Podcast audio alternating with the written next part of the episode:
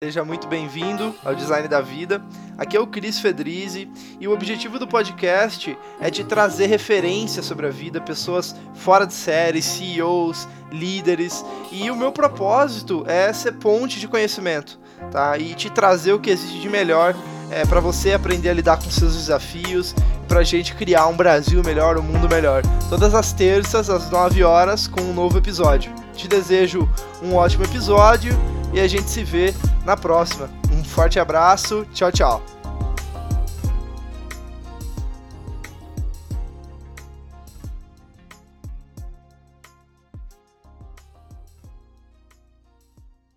Fala pessoal, Cris Fedrizi aqui do Design da Vida.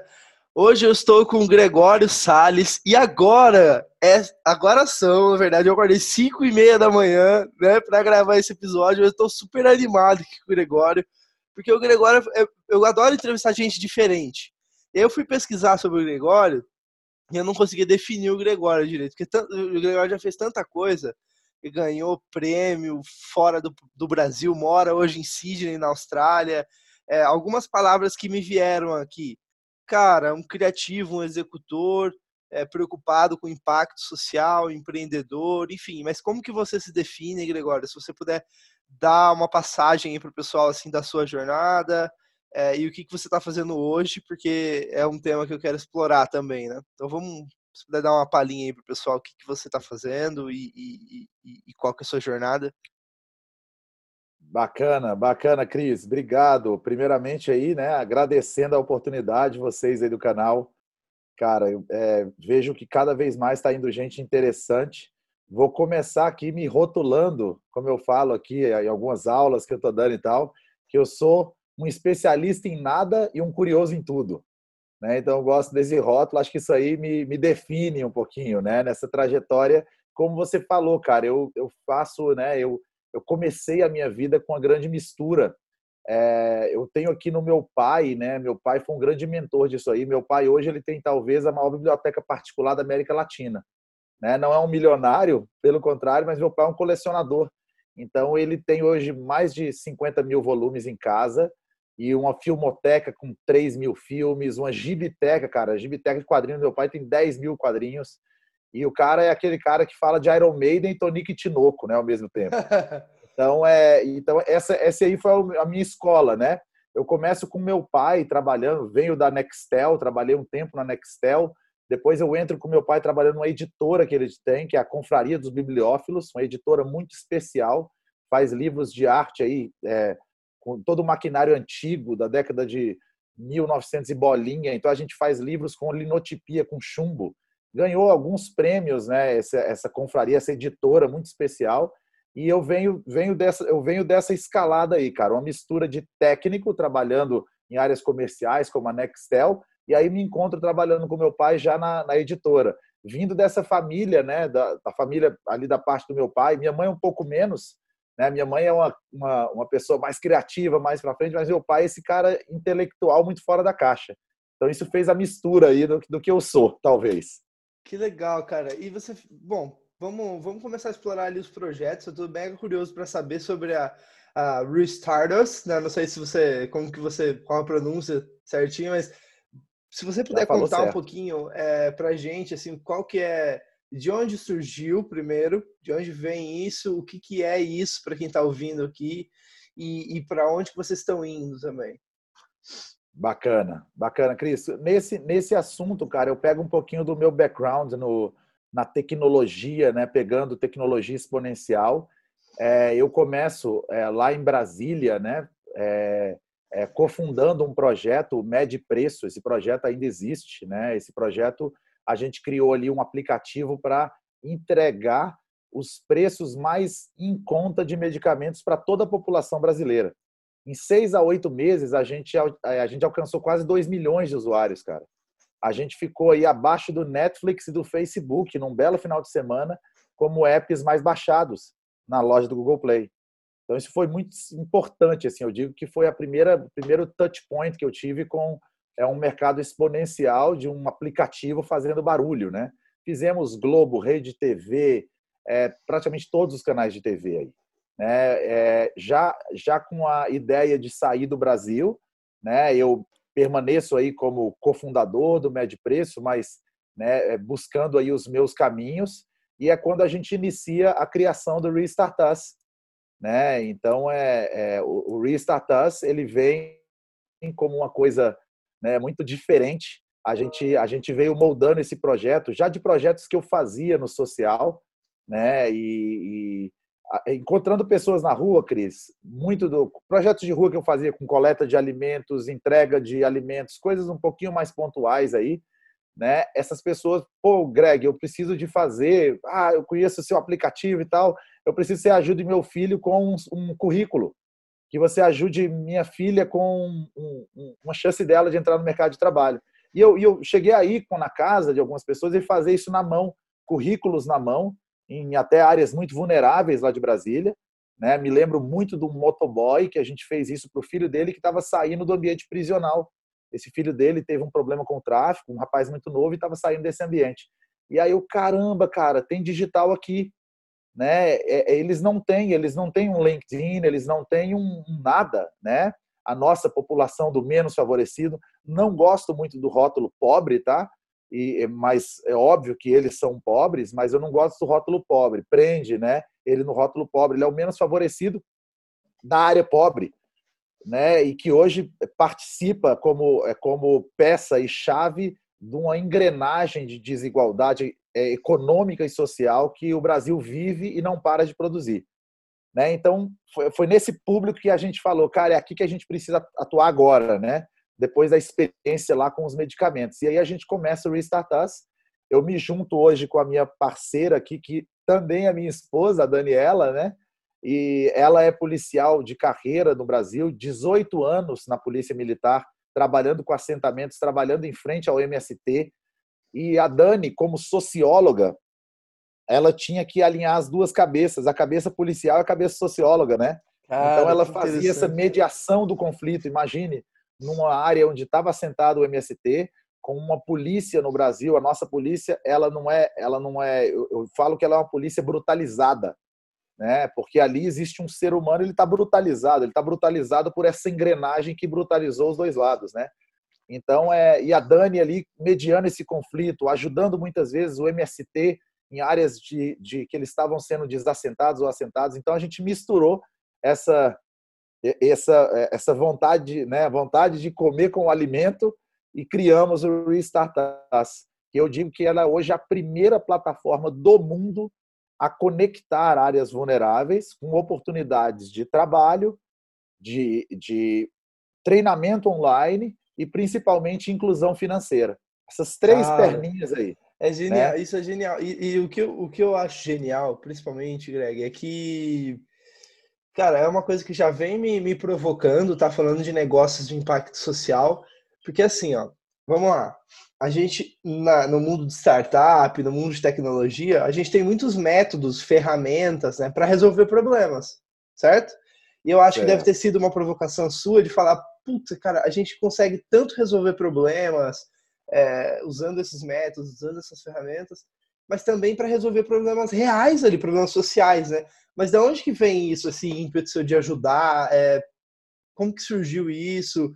Pelo que você falou, você já ajudava sem, às vezes, puta, nem ter, né, o projeto, assim, então...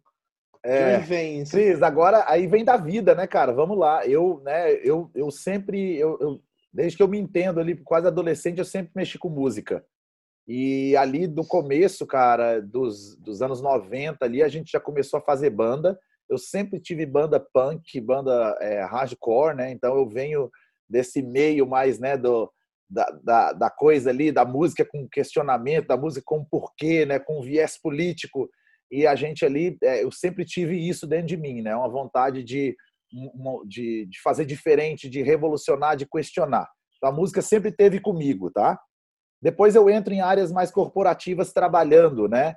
Então eu, eu começo ali na Nextel, passo por uma editora de livros, né? Da família, depois eu caio numa, no, na indústria mesmo, né? E trabalho com a multinacional alemã da indústria, mas sempre fazendo música. Percebe? Então essas duas coisas elas vieram ali caminhando, cara.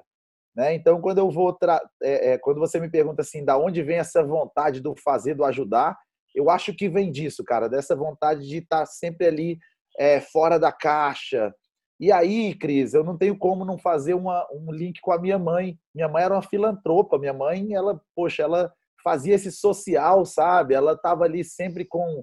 É, minha mãe não tinha rótulo, cara. Ela, ela não tinha assim, sabe? Essa pessoa é isso, aquela. Não, não tinha rótulo para ela. É interessante. Minha mãe, infelizmente falecida, mas minha mãe, né? Ela, ela muito espiritualizada. Eu me lembro na, na né, ali perto da quando ela faleceu, infelizmente câncer, né, cara? Mas o, o, quanto de pessoas pobres da cidade que estavam no enterro da minha mãe, né? Os mais excluídos ali. Eu falei, caramba, cara, olha que desperte, né? Era essa galera que minha mãe era amiga, olha meu Deus, né? E cara, eu comecei a sair da caixa ali. E essa coisa mexeu muito comigo. E aí vem né, a história do aplicativo e dos medicamentos, já com a ideia de ajudar, de fazer uma diferença. Aconteceu, a gente fez muita diferença.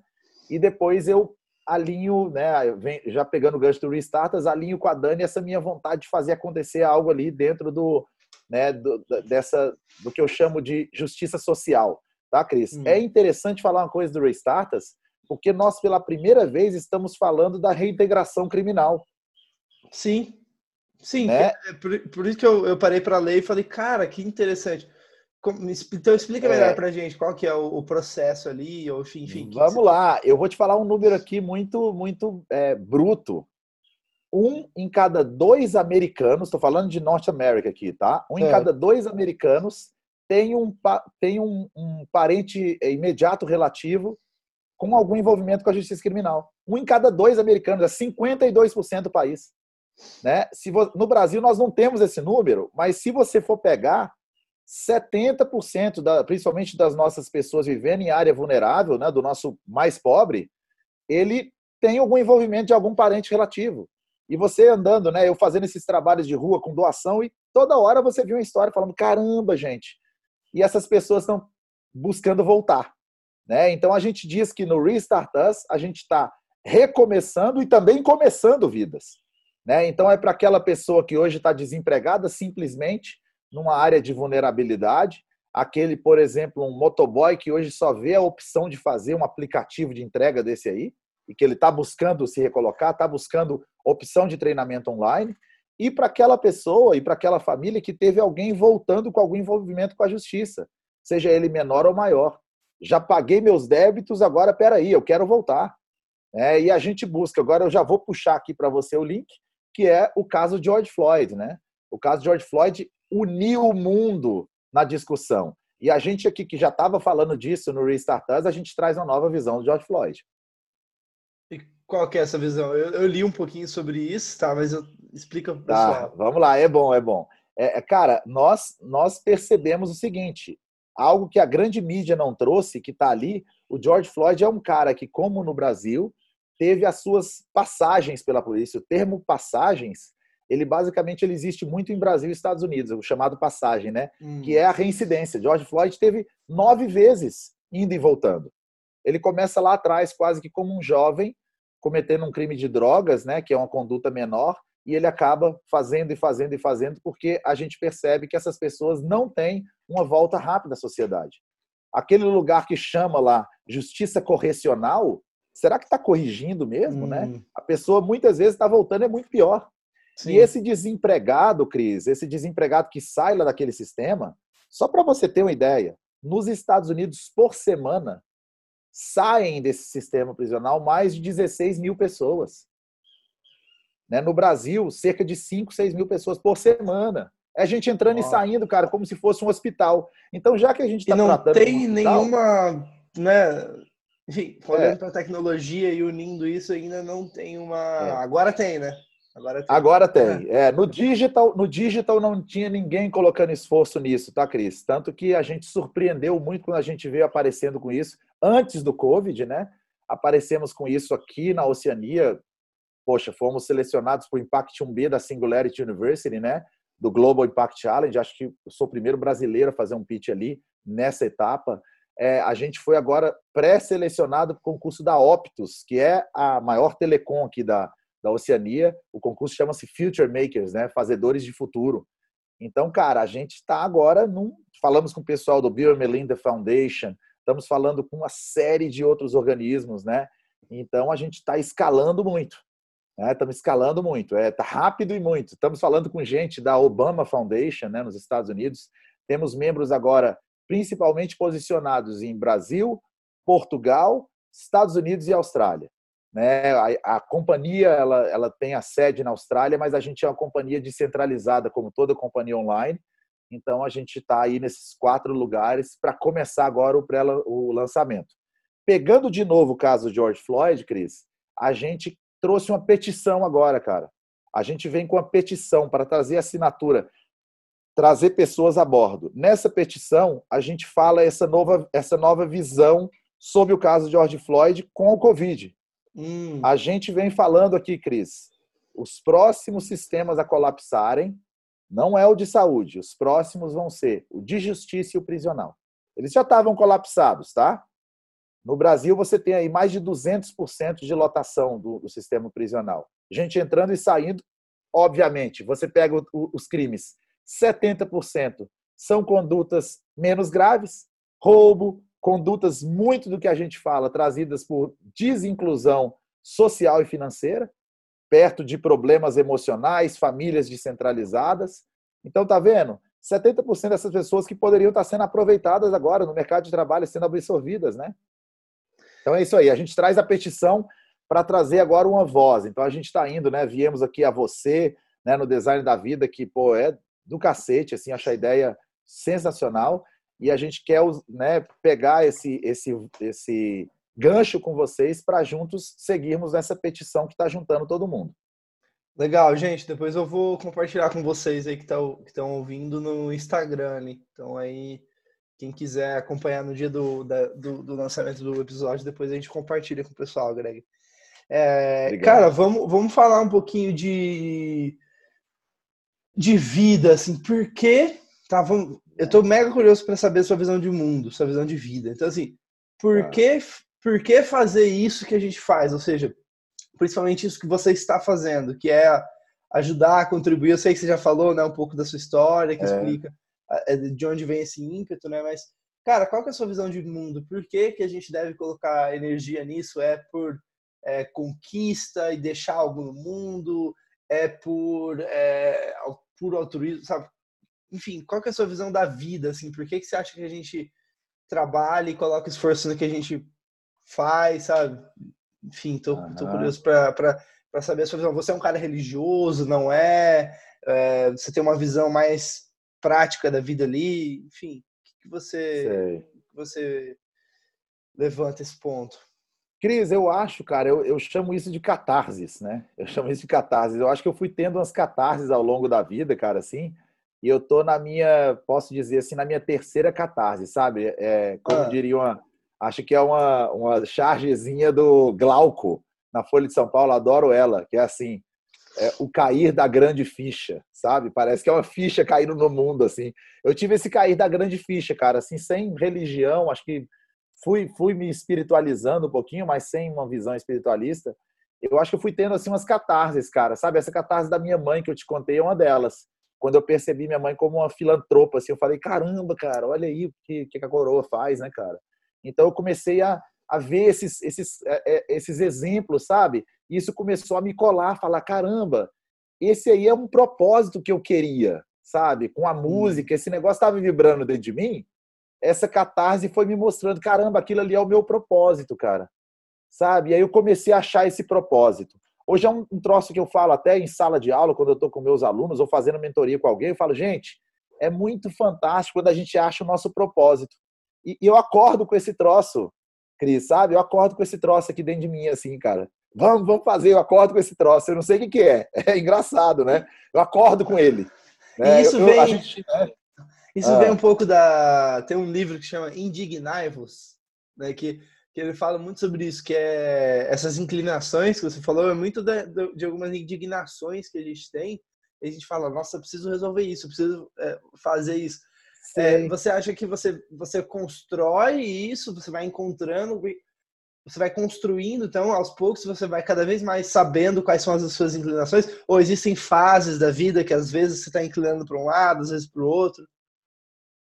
Sei. Cris, pô, você tocou num ponto aqui, cara, muito chave, central dessa nossa conversa. Eu acho que o indignação é daí, né? Pô, você me, me, me deu um, norte aqui, cara, porque o indignação vem lá da minha, né, da música punk, que eu sempre fiz música mais voltada pro, né, pro independente, pro subversivo ali. A gente estava sempre tocando com Ratos de Porão, Sepultura, bandas aí mais de Brasília, né? Então sempre nessa cultura aí né, das pessoas ali que já estavam ali na margem. Eu chamo de música marginal. E aí vem a indignação, cara. E você me falou, e, e essa indignação a gente fala o seguinte, cara, eu vou ficar indignado, né, bradando aqui coisas muitas vezes até negativas, passando, ou eu vou fazer algo. Né? Parece que você tem só duas escolhas na, na ponte da indignação, né?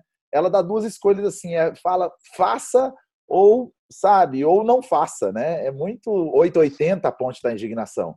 Eu acho que, e, e de forma alguma, é, jamais vou aqui julgar aquele que não faz, não é isso, tá? Porque eu acho que se você já está indignado, você já está de alguma forma é, indigno, né? Buscando dignidade.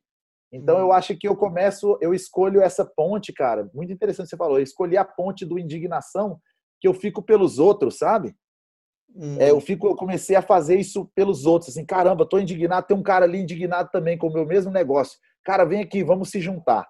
Né? É interessante que é, eu, eu, eu, em 2014, 2014, é, acho, 2014, eu crio um movimento chamado Greve dos Eleitores. Um dia a gente pode falar sobre isso aqui, que já uhum. era um movimento dentro do digital, né, é, para é, é, trazer pessoas para a chamada greve dos eleitores digital. Eu estudei o partido Voto Nulo do Canadá, o partido Voto Nulo da Espanha, onde foram lugares que houve mesmo voto nulo em massa, né? E isso fez mudança do pleito. Um dia a gente pode falar sobre isso, cara. Estudei para caramba isso. Sentei um dia para falar com Marcelo Branco, um cara de tecnopolítica, o cara que, por exemplo, cara é, conduziu a, a, a a campanha digital da Dilma no segundo turno, talvez a campanha mais difícil que o Brasil já viu, como é que ela ganhou aquilo ali e ganhou. Né? Então, esse cara, Marcelo Branco, lembra esse nome, um cara assim, fenomenal. Então, eu começo a me, a me, a, a me interessar por essas coisas da indignação exponencial. Como é que eu ponho isso, Cris, né? E como é que eu ponho isso resolvendo? É a minha catarse de agora, né? Como é que eu vou resolver? Cara, então agora vamos resolver com restartas, vamos resolver é, caminhos de emprego, caminhos de educação e caminhos de inclusão financeira para pessoas que não têm a menor chance, com oportunidade igual. Né? Todo mundo pode no Restartas, essa é uma frase que a gente fala, todo mundo pode, sem rótulo, sem julgamento. Número e... um. Pode, pode falar, desculpa. É, número dois, né, cara? Abaixo do umbrella do Restartas, a gente tem subcoisas para vir, é, como controle de natalidade, que ninguém se opõe ao controle de natalidade. A gente tem é, um, um, projeto voltado para programa de assistência bucal. Né? Então, isso tudo vai vindo no umbrella do Restarters, né? nessa inclusão que a gente chama de uma plataforma One Stop Solution. Né? É, você tem uma solução ali dentro, One Stop. Perfeito. E, cara, putz, eu tinha uma pergunta agora que, que me fugiu, mas era bem, bem importante. Deixa eu, deixa eu tentar lembrar aqui. É... Ah, lembrei. E, cara, por que que esse, essa indignação? Eu acho que é muito de uma de uma de uma energia nossa que a gente acaba canalizando em algum lugar. Então, por exemplo, puta, eu tô indignado com isso, né? E eu, eu canalizo isso pro positivo. E aí eu construo algo que vai ajudar, que vai contribuir, etc. Mas sempre foi assim com você? Ou teve momentos na sua vida que essa energia foi, puta, não foi tão boa? E aí aos poucos você foi aprendendo a lidar um pouco com isso, com mais maturidade e tal. Como que foi isso para você? Verdade, Cris, a pergunta é muito boa, cara. Eu vejo que é sim, tá? Essa teve momentos da minha vida que a indignação foi uma energia não muito boa, né? Naquela escolha da ponte, lembra? Eu vejo como uma ponte uhum. assim, uhum. fazer ou só guardar, né? Então, é de repente, quando eu escolhi esse caminho do fazer, parece hum. que eu hum. encontrei essa, né, esse propósito assim de falar caramba, cara, olha lá, é, não é só indignação, é a gente criar. Vamos fazer aqui no criativo. E aí, Cris, poxa, eu, cara, eu fui algumas vezes encenado. É, pô, gastei sola de sapato naquela Brasília ali, cara, encenado, indo em partidos, partidos me chamando. Mas eu sempre fui aquele cara assim de falar, caramba, é, esse troço não, não, ainda não cola comigo. Eu sou muito partidário para isso. Hum. Né? Tem que ser feita política, não Sim. tenho a menor Sim. dúvida. Política tem que ser feita, Sim. mas eu me vi sempre como um outsider ali, né? Uma pessoa fora ali, mas caminhando. Fui citado em plenário algumas vezes, né? E de pô, tal, conheçam ali do movimento assim assado. Sempre estava fazendo movimentos, né? Então, e esses movimentos, pô, e trabalhando e fazendo essa coisa ali, movimentos comunitários, juntando pessoas. E aí começo, depois do, do aplicativo, né, dos medicamentos, começo a colocar isso em prática. Caramba, dá, conseguimos 2 milhões de usuários. Caramba, dá, conseguimos aqui ó, fazer. Então você começa a ver a coisa florescer. Né? Então ela sai ali do campo da, da coisa e a gente começa a falar em startups, né? em startups, em em, em companhias mesmo dentro do digital para fazer essa coisa é, acontecer, virar a verdade, né? Mas como você falou, cara, sempre tem, Cris, um temperinho é, do reclame aqui, sempre tem um temperinho da indignação, né, dentro do digital. Eu acho que isso é importantíssimo. Show de bola. É, tem uma frase que, que eu, recentemente eu vi um colega que trabalha com inovação, ele tem um, uma boutique de inovação. Ele falou é, a sua capacidade de inovar é a sua capacidade de se, de, de, de se indignar. Sabe? Você só vai inovar com, com a indignação. E, e, eu acho que vai muito nessa linha. Vamos falar um pouquinho de, de execução, então. Cara, eu tô numa fase da minha vida agora. Eu, eu sou um cara que eu, que eu li muito, li muito. Eu sempre fui apaixonado por ler, ouvir podcast, ouvir conteúdo, etc. Só que a gente vive, a gente está agora num mar de informação e que às vezes isso acaba virando uma, uma desculpa para não fazer. Ou seja, ah não, vou ler mais um livro sobre impacto social antes de eu lançar, sabe, antes de sei lá, de lançar o produto. Enfim, e aí você come... e aí eu tô falando no meu caso. E aí às vezes acabava é, me enrolando, sabe, porque eu queria consumir mais conteúdo sobre aquilo ao invés de fazer. Né? Então assim, Falando de execução um pouquinho, como que você vê isso? Como que você olha para execução? Então, assim, o seu dia é muito executar. Quais hábitos você tem para executar? Então, é, cara, acorda de manhã, café preto e sai fazendo, sai trabalhando? Ou não? Você tem as suas horas de trabalho fechada e depois você consegue dar uma relaxada? Como que você executa hoje no seu dia tudo, todos os projetos, tudo que você tem para fazer? Bacana, excelente pergunta. Cris, eu sou, antes de tudo, um cara DNA execução. Engraçado, né? É, eu, eu me vi como, eu, eu, me chamo inventor aqui, eu brinco que eu sou inventor. Um inventor de execução, né, cara? Quando a, essa invenção não vira nada, você não executou. Então, há um tempo, cara, eu tenho, eu tenho sido aqui considerado pelos, pelos amigos aqui, né, o pessoal todo da equipe nossa aqui, como a pessoa executora. Eu me apaixonei por execução, eu fiz é, processo gerencial, né? Eu faço hoje processo gerencial a todo momento. Eu estou aqui conversando com você, parece que tem uns vetores aqui, sabe? Apontando assim para as coisas. Então, você falou tudo, cara. Execução participa da minha vida, velho. É, execução, assim, eu, eu hoje, né? Como que eu executo? É, até para as pessoas saberem, assim, porque parece meio maluco, né? Mas hoje eu aprendo um negócio, até minha, a Dani me passou isso, né, aqui também da startup, que é um negócio chamado micro hábito. Eu gosto muito de hum. fazer o micro hábito, cara. Então, igual você falou, eu não faço uma leitura profunda, eu faço um micro hábito da leitura. Hum. Essa leitura profunda, ela nunca vai me parar, né? Ela não me trava. Então, eu, eu tenho micro hábitos. Os micro hábitos, eles também me ajudam na, na, na, na emergência da execução. Então, poxa, eu tenho esse, esse, isso aqui eu tenho que fazer hoje. Como eu já tenho o micro hábito de fazer as tarefas primordiais, por exemplo, de manhã, eu já as executo de manhã. Hum. Né? E, e, hum. cara, é, eu gosto muito dessa coisa do micro hábito, sabe? E falando para pessoas, poxa, eu, eu, também gosto muito de treino, de academia, de fazer dieta, isso aí vive minha vida, assim, com isso. E eu brinco que é, é muito do micro hábito, né? Parece que você está escovando o dente. Então, é, o, o fazer o fazer o, o, fazer uma startup o, o, começar uma coisa ela precisa do micro hábito nela né hum. porque eu acho que você falou muito a nossa a nossa geração né hoje é, uma galera que já nasceu aí perto dos 90 como ela já veio com muita opção né? É uma geração que não passou por grande guerra, tirando o Covid, né? Que é Sim. é uma situação de guerra, a primeira guerra das gerações todas unidas, mas é uma geração que veio com muita opção. Quando você tem muita opção, você tem menos execução, né? Hum. Então eu, eu, gosto muito de falar assim daquele cara. É, da, eu gosto muito do, da vida da, da, fazenda. A fazenda tem muita opção, velho? Acho que não. A fazenda, né? Eu tive a chance de, de viver na fazenda um tempo. Sim. Você faz ali o feijão com arroz todo dia. A pessoa vai, planta, colhe, busca água. Eu já busquei água em cavalo, né, velho? Ali na. É, eu tenho uma parte da minha família que mora mesmo na roça ainda, no Brasil. Então, você vai buscar água de manhã à noite, você dorme 9 horas da noite. Então, não tem tanta opção. É, eu acho que, como você falou aí, a nossa exposição no meio digital, a internet, os, a mídia, foi trazendo tanta opção que foi nos deixando menos executores, mais hum. preguiçosos, mais preocupados em consumir esse, esse conteúdo e, e, e, por fim, preocupados em consumir coisas mesmo. Caramba, eu quero um emprego hoje que me deixe comprar X.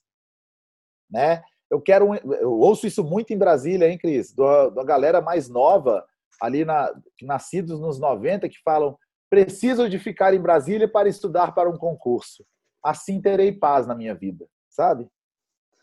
Entende, né? É, e, e, assim a, a roda roda, né? Eu acho que a gente precisa, você tocou num ponto muito forte, execução, e a nossa geração de muito de muita opção, ela acaba perdendo a força de execução.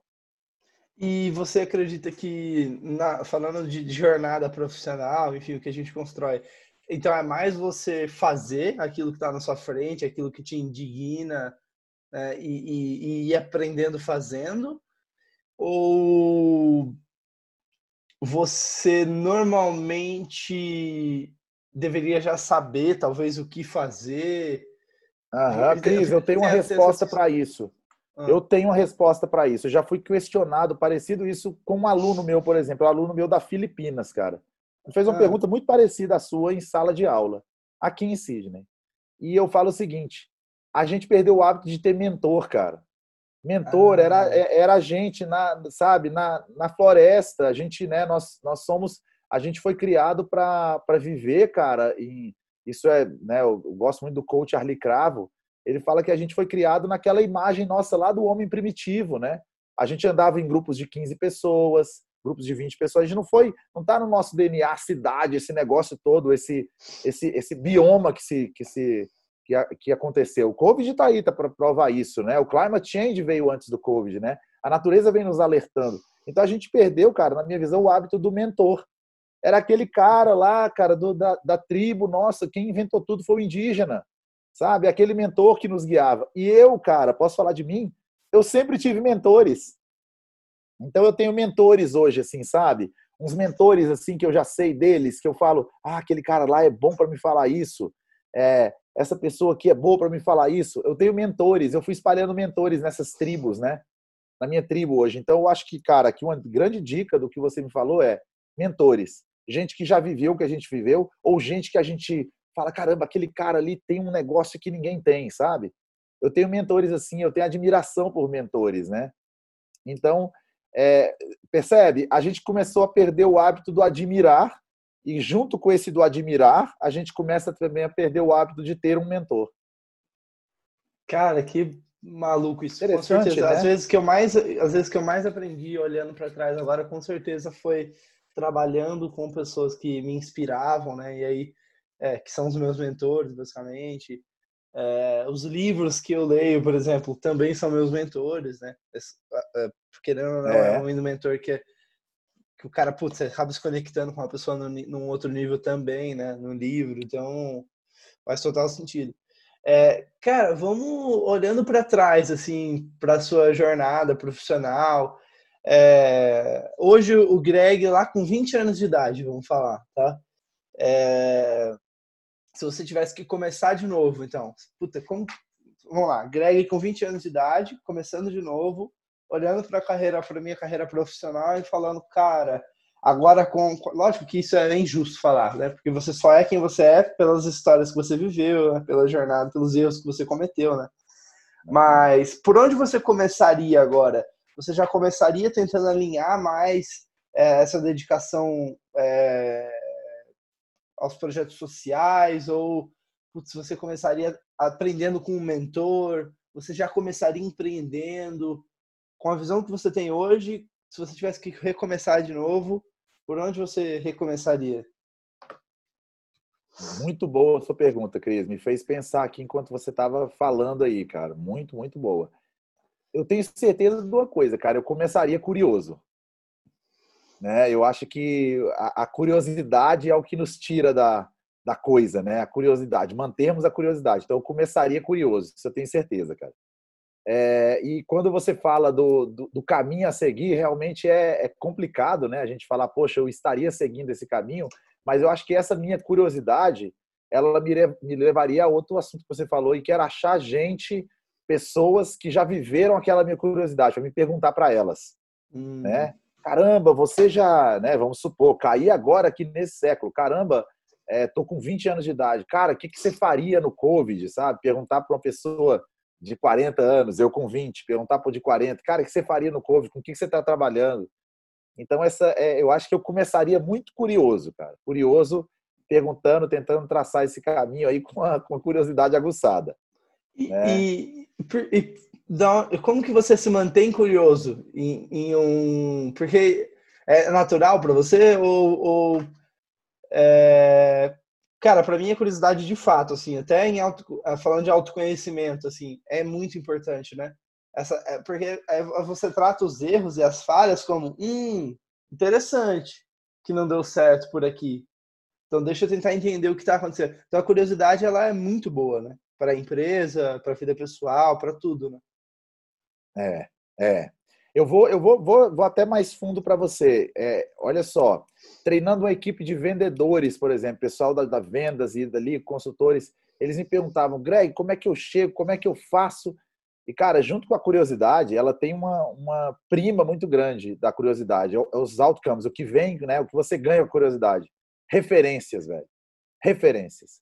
Eu acho que nós hoje, é, nós somos o pacote das nossas referências, né? E isso aí volto mais uma vez lá no, na nossa desigualdade social, principalmente no Brasil, né, em que essas pessoas é, não têm um conjunto de referências. Então ela não formula curiosidade. Olha que uhum. interessante qual que é a vida da pessoa, né? Que e, e essa essa vida quem me contou até foi um, um mentor aqui, um amigo, Greg Andrade, que faz parte da nossa startup aqui também, que ele fala, Greg também ele, é, ele fala, cara, você como é que é a vida dessa pessoa? Ela começa vendo muito, muitas vezes o, a vida desse nosso cidadão é, é, menos favorecido, de área pobre no Brasil. Ele começa vendo a televisão e nessa uhum. televisão vai ter um vai ter um, um, jornal de alguma coisa policialesco saindo sangue da televisão ou vai ter uma coisa religiosa fazendo gritarias, né? Ou até muitas vezes até pedindo um dinheiro dele. Esse é o começo da vida dele. Aí ele vai para o trabalho, seis da manhã, pega um ônibus lotado, pega aquele trabalho, seis da manhã, ele está naquilo ali. Aí chega na hora do almoço, o que ele faz? É hora de almoçar. A primeira paz dele é, de novo, o programa policialesco, descendo sangue. Tá? Aí ele volta naquele programa policialesco. Aí à noite ele tem, no máximo, cara, um jornal de grande mídia, uma novela para ver. Olha o conjunto de referências dessa pessoa. Nossa. Né? Então, se a gente. A curiosidade, ela só vem do meu conjunto de referência. É por isso que hoje, se você pega uma pessoa de uma classe média, das classes médias, aquele, até a criança do, da classe média no Brasil, ela é exposta a um conjunto de referências muito maior. E como é que você vai falar de meritocracia, como é que você vai falar de ponto de partida igual para uma pessoa que não tem o menor conjunto de referência? Como é que ela vai ter essa curiosidade? Tenha! Chega aqui, você vai ter, você vai ter curiosidade. Curiosidade é só ter, mentira. Né? Então, Cris, é conjunto de referências, cara. É, você me faltou aí uma coisa que forma a curiosidade, que puxa, é o conjunto de referências dessa pessoa. Então você vai ver, né, eu pego meu pai como um mentor. Meu pai é um cara que ele lê cinco jornais, ele fala para você de, de Metallica e, e, e Juca Mulato, né? E ele fala de tudo. Olha o conjunto de referência dessa pessoa, né? Então, cara, eu acho que a nossa luta hoje por um lugar mais igual também passa por cultura, também passa por educação, por acesso educacional para dar referência, né, para hum. essa para essa moçada, para dar referência para quem não tem chance de ter referência. A referência é a mãe da curiosidade. Greg, como é que eu começo? Cara, veja 50 filmes, veja, leia pelo menos o micro hábito da leitura todo dia. Né? Começa a sair da caixa.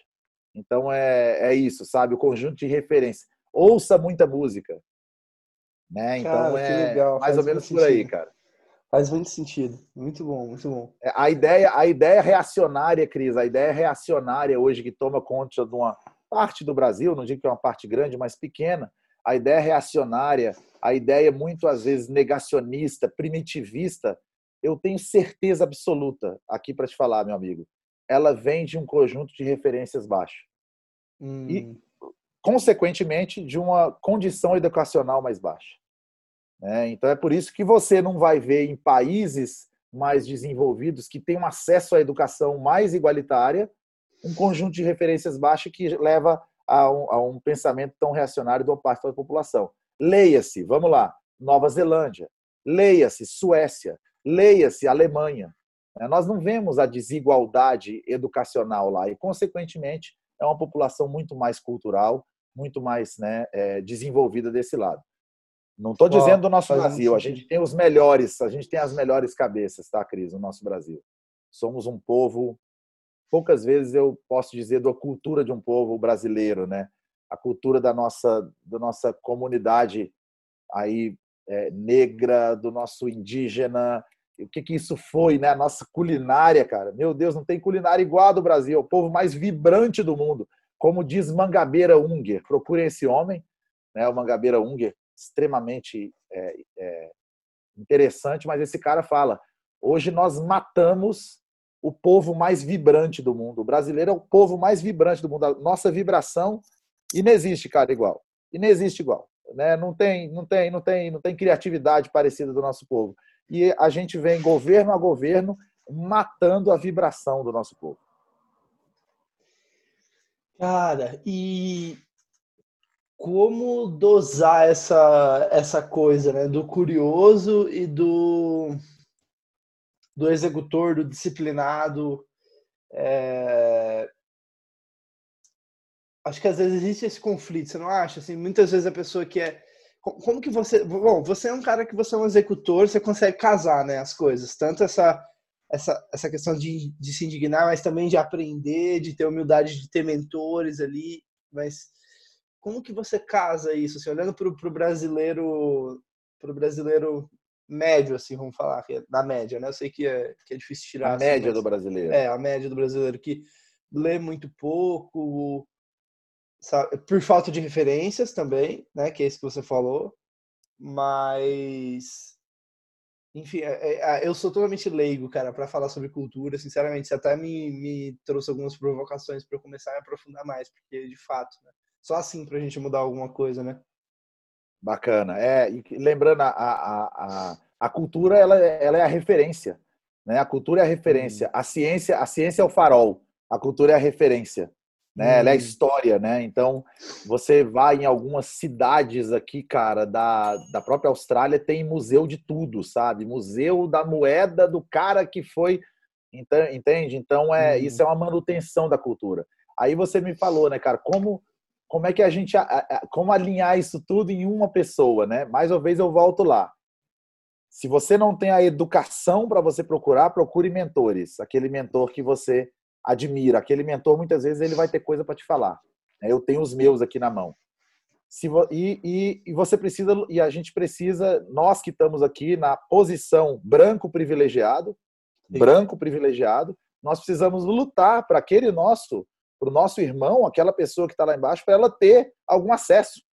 Porque senão, Cris, essa pessoa não só vai sofrer, como ela vai cometer crimes.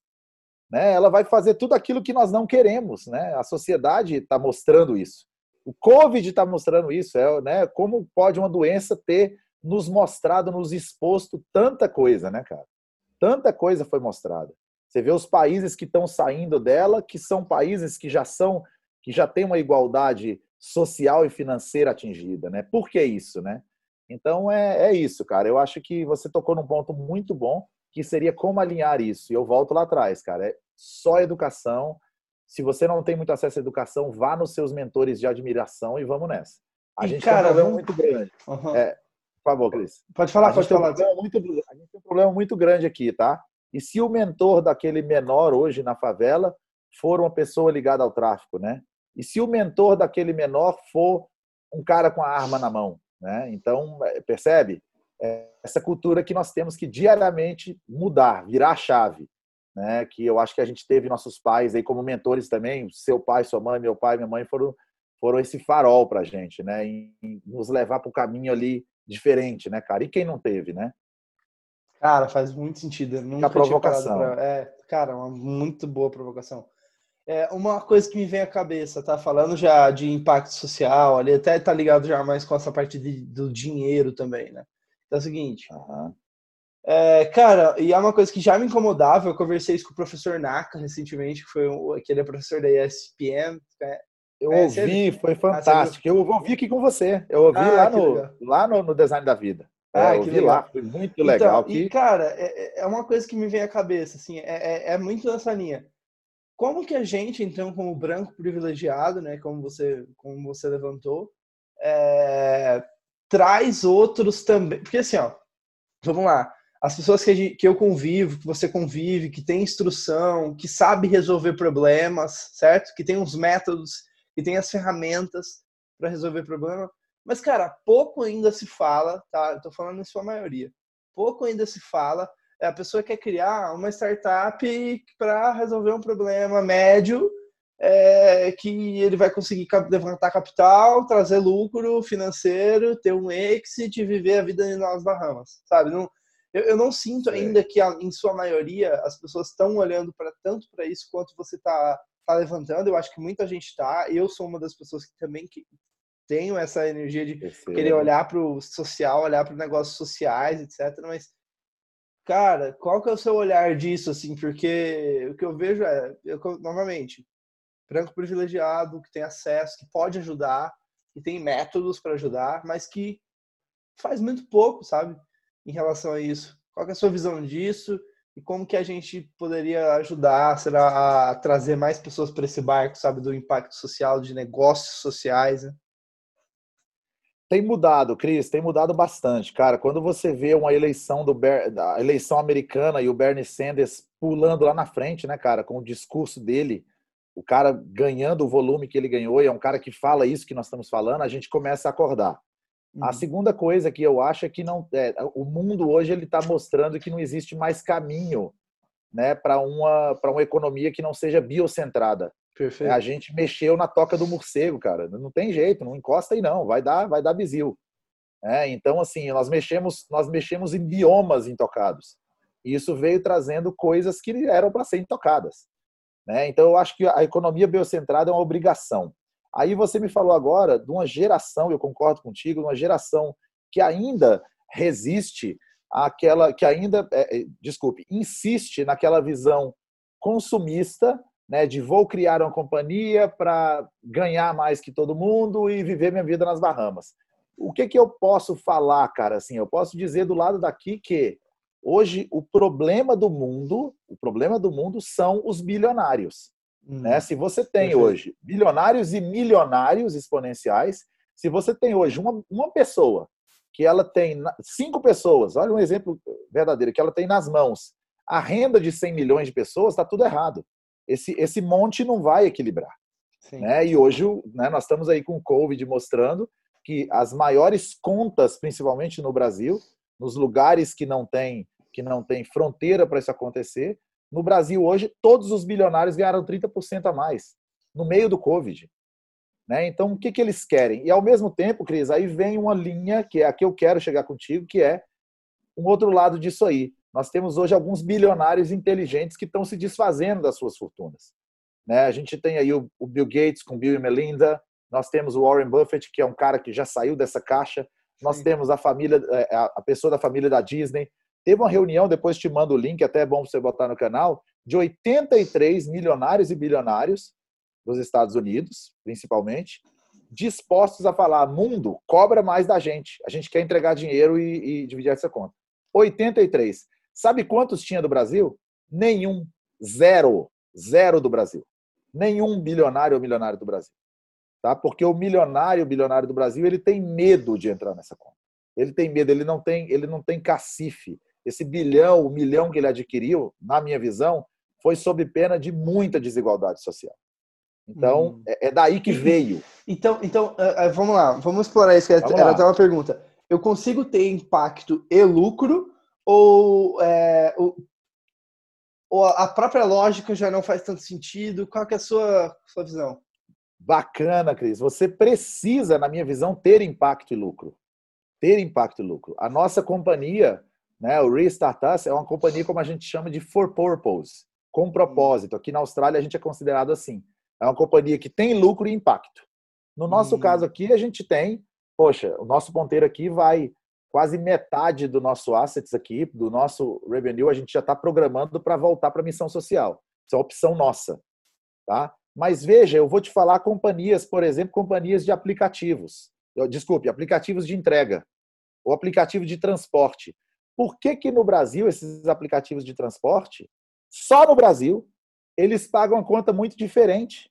Está né? Tá tendo essa discussão aí agora do pessoal do, do né, dos, dos, dos, entregadores e tudo mais. E eu tenho falado aqui continuamente.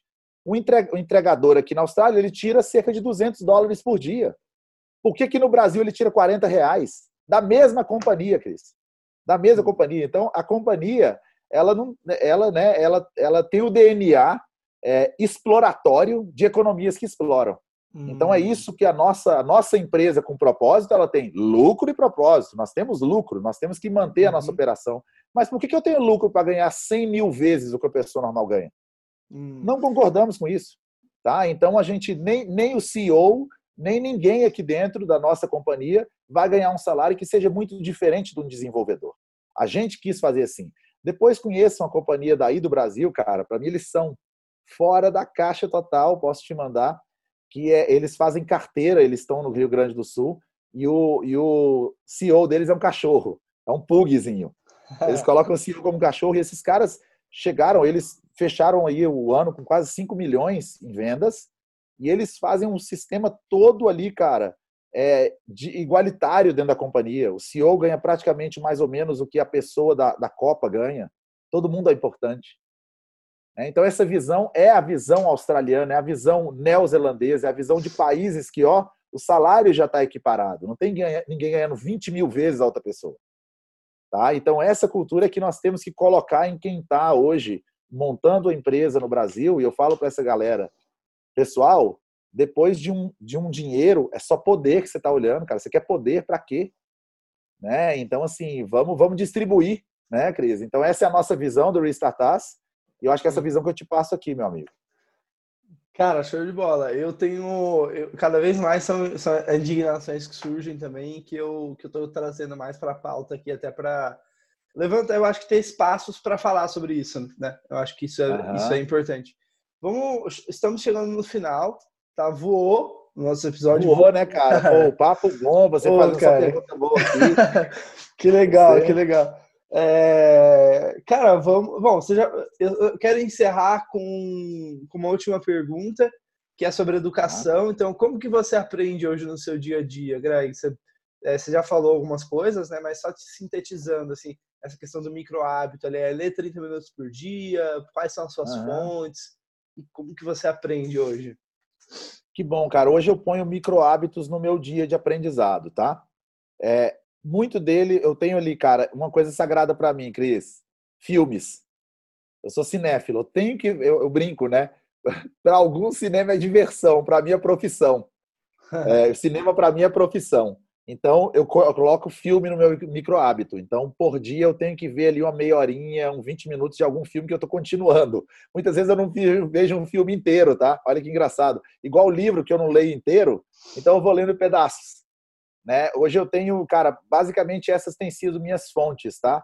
Mas, é, ao mesmo tempo, mentorando outras startups, mentorando pessoas aqui também. Eu faço isso no meu dia a dia. Eu digo que com isso a gente está trocando sempre. Sim. Então, eu estou aprendendo com eles, né? Sendo mentor ou não, estou aprendendo com eles.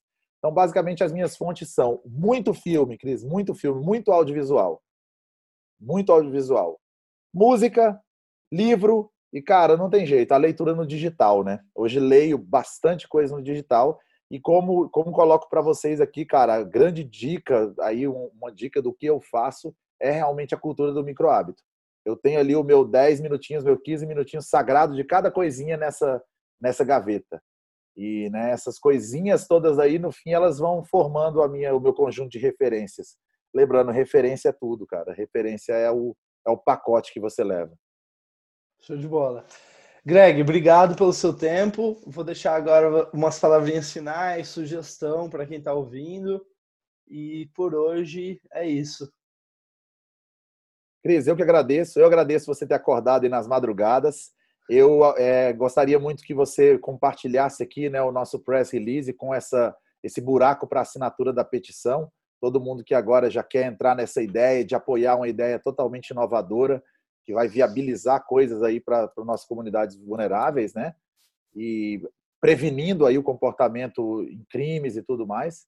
E, meu amigo, agradecer muito tempo aqui o espaço. Espero que a gente só abrimos o canal. Você vai ser o próximo aqui quando a gente estiver fazendo as nossas lives. A gente vai certamente fazer um convite.